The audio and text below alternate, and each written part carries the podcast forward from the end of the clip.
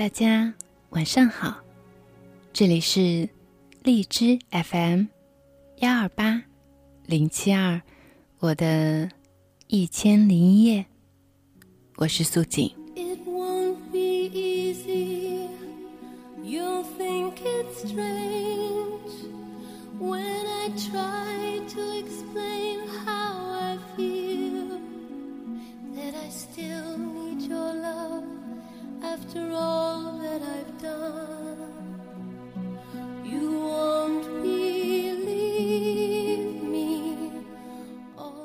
因为今天的节目是补昨天的偷懒的，所以呢，节目的一开始送出这首《Don't Cry for Me》，Argentina。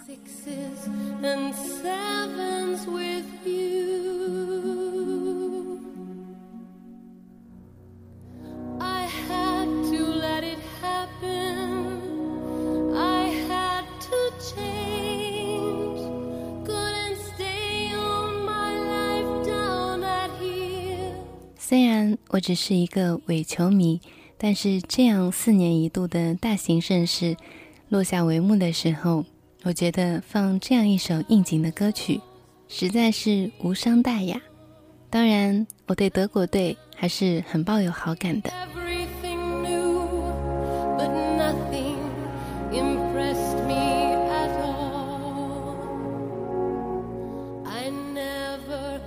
那天在扫微博的时候，瞥到一条说：“央视五套不要再煽情的播放那首《阿根廷别为我哭泣了》，因为每逢世界杯的时候，那个叫做《天下足球》的节目，好像总喜欢用这首歌曲表达他们郁郁不得志的阿根廷情怀。”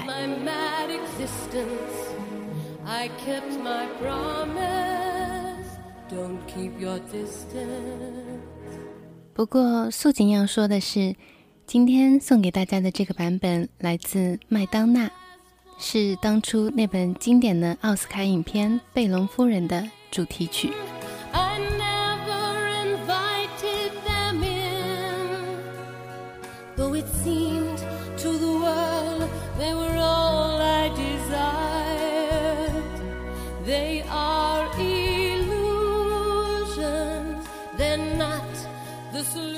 经典之所以能够被人们经久典藏，很重要的一个特性就是愈久弥新。无论时隔多久，你去重温它，都能获得一份新的感动。Don't cry for me,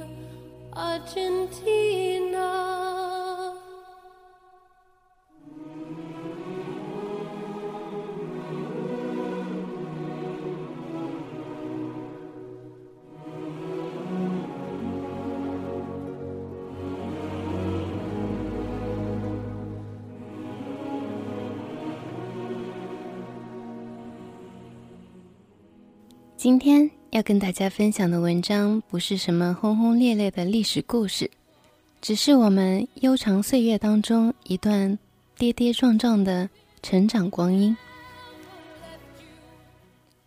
陈英，作者周佳宁。几个月前的晚上，我和 F 一起在外面吃饭，忘记是为了庆祝什么事情。喝的都有点醉醺醺的，我们打车回家，一起从车里走出来，在小区里走了一段路。冬天还没有来，但是天已经很冷。这是一个巨型小区，有朋友第一次来做客的话，我都会约他们在轻轨站见面，然后陪他们走回来，否则很容易便会在这儿迷路的。走在路上，常常有出租车司机从车里探出脑袋来问出口往哪里走，还有新上任的外卖小弟气急败坏地在楼宇之间穿行着。小区分成好几期，一期最旧，住着大多是本地人，F 的父母也住在那里。而到了我们租住的四期，则变得鱼龙混杂。我们的隔壁是一间群租房。是在其他楼层见过的对面饭馆的职工宿舍。夏天的夜晚，女孩们裸着上半身坐在双层床下面打牌，半夜还在电梯里见过异装癖的三兄弟喷着香水，戴着假发，踩着高跟鞋。不过我从来没有担心过安全的问题，哪怕是偶尔凌晨回家，都觉得没有问题。大概是因为楼底下便是全家超市，便想起在朋友圈里有一个姑娘说，男孩从外地开车来找她，她想要躲开他，又不好意思直说，便寻求大家的帮助。有朋友回复说，让他去全家呀，全家就是你家。突然间想起这么个笑话似的事情时，我和 F 正并肩走过全家超市。我们进去买了一桶农夫山泉、一个打火机和一罐口香糖，要蓝莓口味还是西柚口味的呢？我们站在货架前讨论了一番，真是太奇怪了，我们竟然住在一起。F 看了我一眼，是的，完全没想到有一天竟然会和你一起回家，而且是在三十岁的时候。哦。实际上已经不止三十岁了，只不过过了三十岁以后，便一直觉得自己是三十岁，也蛮奇怪的。然后再想想我和 F 认识了有二十一年，不由又吓了一跳。告诉朋友们的时候，大家都觉得不可思议。天哪，这应该是二十多岁的时候做的事才对。到了三十岁，再和自己最好的朋友住在一起，你们嫌自己人生的漏洞还不够大吗？告诉父母的时候，他们的反应也很消极。你们这么做，大概都不会找得到新的男朋友了。你们现在的当务之急，应当是恋爱呀，这样逃避现实不能解决问题。其实我们也没有什么需要逃避的现实。刚刚决定要住在一起的时候，彼此的确都遇见了一些事情。虽然说在当下有些伤心、焦虑、不安，但放在漫漫人生中看，也实在算不上什么了不起的事情。只不过是生活状态突然遭到了变故，打破了旧的秩序，因此而有些措手不及而已。之前我们也有过同居的经验。但都是和男友亲密关系下的同居，和两个朋友住在一起，毕竟是有非常大的不同的。尽管我们从小相识，与彼此父母的关系都很好，节假日会去对方家里吃饭，甚至彼此的父母都见过我们的前男友，但是真的要住在一起，我们却都变得非常犹豫，认真的讨论过很多次。没什么可担心的，我们都那么了解对方。没错，我们也都不是什么计较的人。如果感觉有什么不舒服，就立刻说出来。也可以带男朋友来这里过夜，不是男朋友的话就不要带回来。哪怕再谈恋爱，也不会同居了。与房东签一年或者两年的合同也都没有问题。嗯，基本上就是这样。我们也算是彼此鼓着劲搬到了一起。房间在二十二楼，朝西南，有很大的空荡荡的客厅，厨房和卫生间非常宽敞，电器都是新的，家具也都是房东从宜家买的。北面挨着铁轨，在客厅里有时可以听到火车的声音，在卧室里则听不到，是我租过的所有房子里最好的了。因为觉得太大了，在客厅里养条狗都可以。这儿挨着轻轨站，F 上班非常方便，而且两个人平摊房租的话，算下来真的也没有多少钱。而且我们从小便是在苏州河流域长大的，因为小学五年级便认识了，之后的初中和高中都是在苏州河旁边的那个中学里一起念的。同学们的家也都是在那儿附近，现在的小区便是依着河造的。从有些房子的窗口可以直接看到端午节时苏州河上的龙舟大赛。对这片区域过分熟悉了，因此找房子的过程非常简单，只不过是看了两天的房而已，就做了决定。这儿离市中心并不远，天气好的时候，走上四十分钟便也走到了淮海路。瑜伽教室在那附近，就当是练习前的暖身训练好了。要是开车的话，出门右转就上了南北高架，左转则是内环。当然，我最喜欢的路线还是半路沿着苏州河开回来。虽然会绕一点点路，但是全程没有红绿灯，也几乎没有其他车辆，一路畅通无阻的乱开。然后转个弯，过一座桥，突然巨型小区就呈现在眼前。很多年以前的男朋友把这个地方叫做“恶魔城”，因为它太突兀、太密集。偶尔来做客的朋友说：“这儿住了多少人？有十万吗？”我们后来真的算了算，起码得有五万吧。起初，F 和我想要搞一个暖屋派对，把共同的朋友们都请来。后来扳指算算，共同的朋友实在很多，家里却只有四张椅子，就因为这个原因而迟迟拖着没有行动。而且搬完家以后，两个人突然都变得很忙。F 每天早晨七点多起床，坐一个小时十分钟的地铁去上班，中间还需要转一趟车。至于我，年前一直在做一本翻译的校对，到后来简直是机械化的劳作，非常痛苦。年后终于结束了翻译的事情以后，又紧接着开始为已经写了一年多的长篇小说做收尾。外加还坚持着一些身体训练，每天虽说都在家里，忙起来的时候，就工作时间也超过了八小时。虽然说住在了一起，但是并没有像电视剧或电影里描述的那样每天一起做很多事情。事实上，就连一起吃晚饭的次数，一个星期大概也不会超过三次。平时多数是我做晚饭，吃的都是些非常随便的东西。大部分时候是做一个汤，炒一个或两个蔬菜，有时候懒散起来炒一碗年糕就好了。我们不是会被日常生活所累的人，但倒也不至于凑合。在家吃饭的话，虽然简单，但也吃得认认真真。有时候一边吃一边感慨说：“我们实在是太健康了。”当然，生活习惯什么的也并不是都那么健康。那会儿还是夏末。晚饭以后，我们最喜欢做的事情就是打开窗，一起站在窗边抽一根烟。窗户正对着花园，花园里每晚都用高音喇叭播放着广场舞的音乐。有时候我们会不由自主地哼哼起来。后来天气凉了，这个冬天仿佛非常漫长。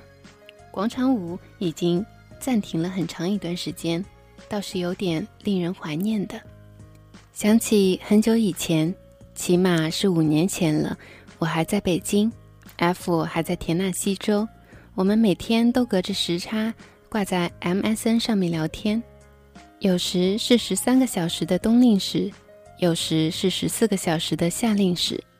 那时我们都已经渐渐适应了在异乡的生活，因为有大把的空闲时间，又要对抗孤独症的发作。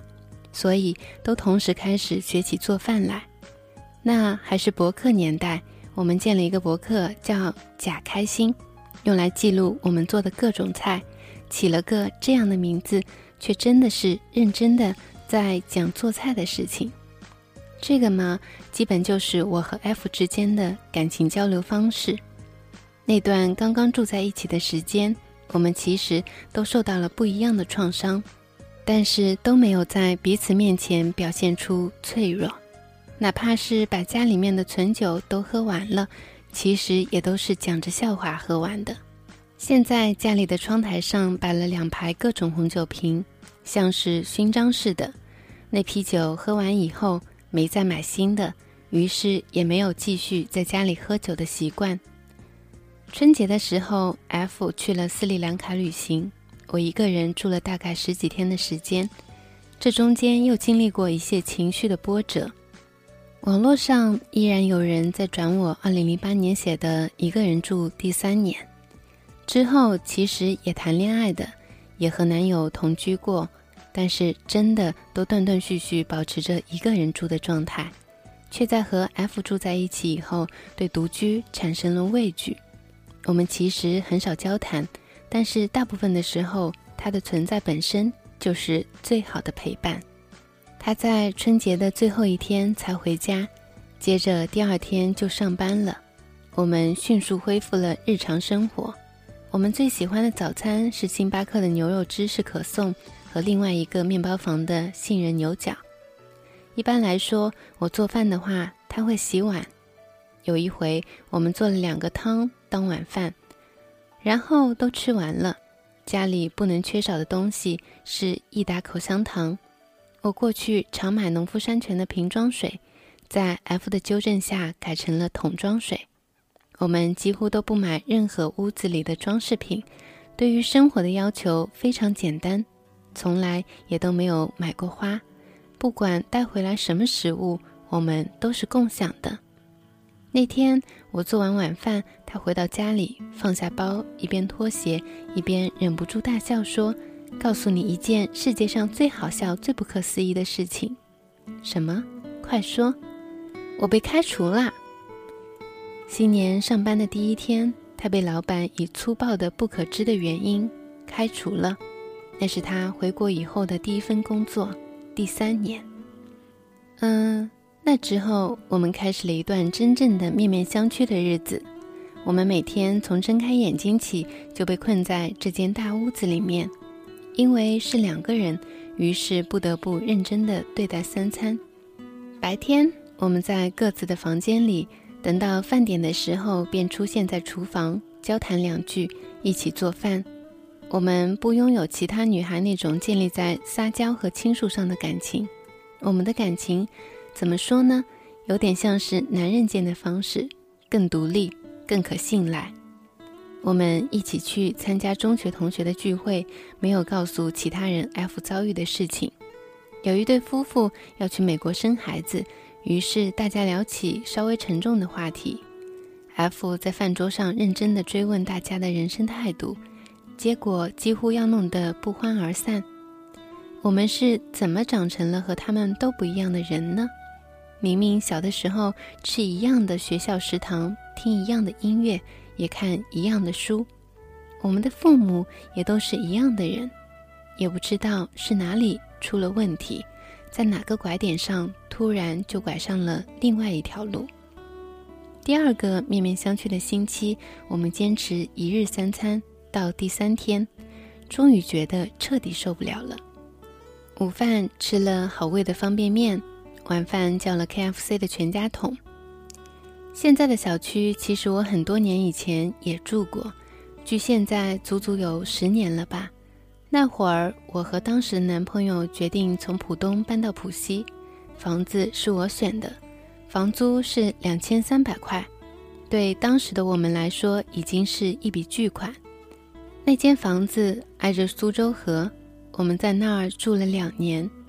现在这样的一间房子已经要被租到五千五百块左右了。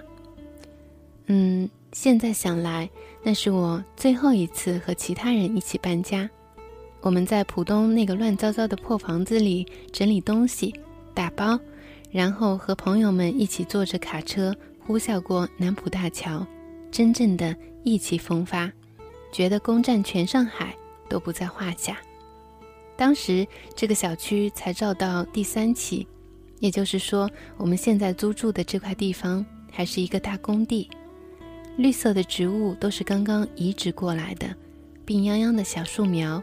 物业也是各种不完善，因此男友咒骂说：“真是一个恶魔城。”后来我们在这儿度过了两个春天，最喜欢的就是初夏绣球花盛开的日子。现在十年过去了，这儿终于长成了一个绿树成荫的地方。有一天下很大的雨，经过池塘的时候，看到一只狸猫。趴在池塘中间的荷叶上。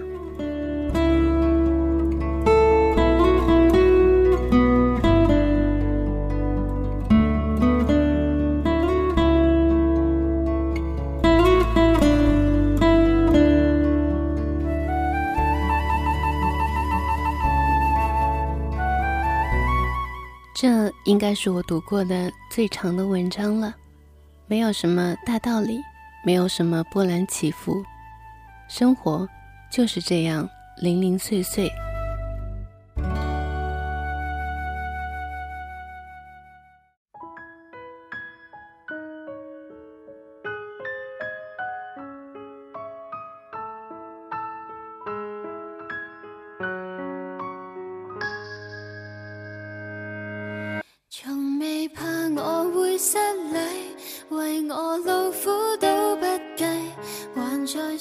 里是荔枝 FM 幺二八零七二，我的一千零一夜，我是素锦。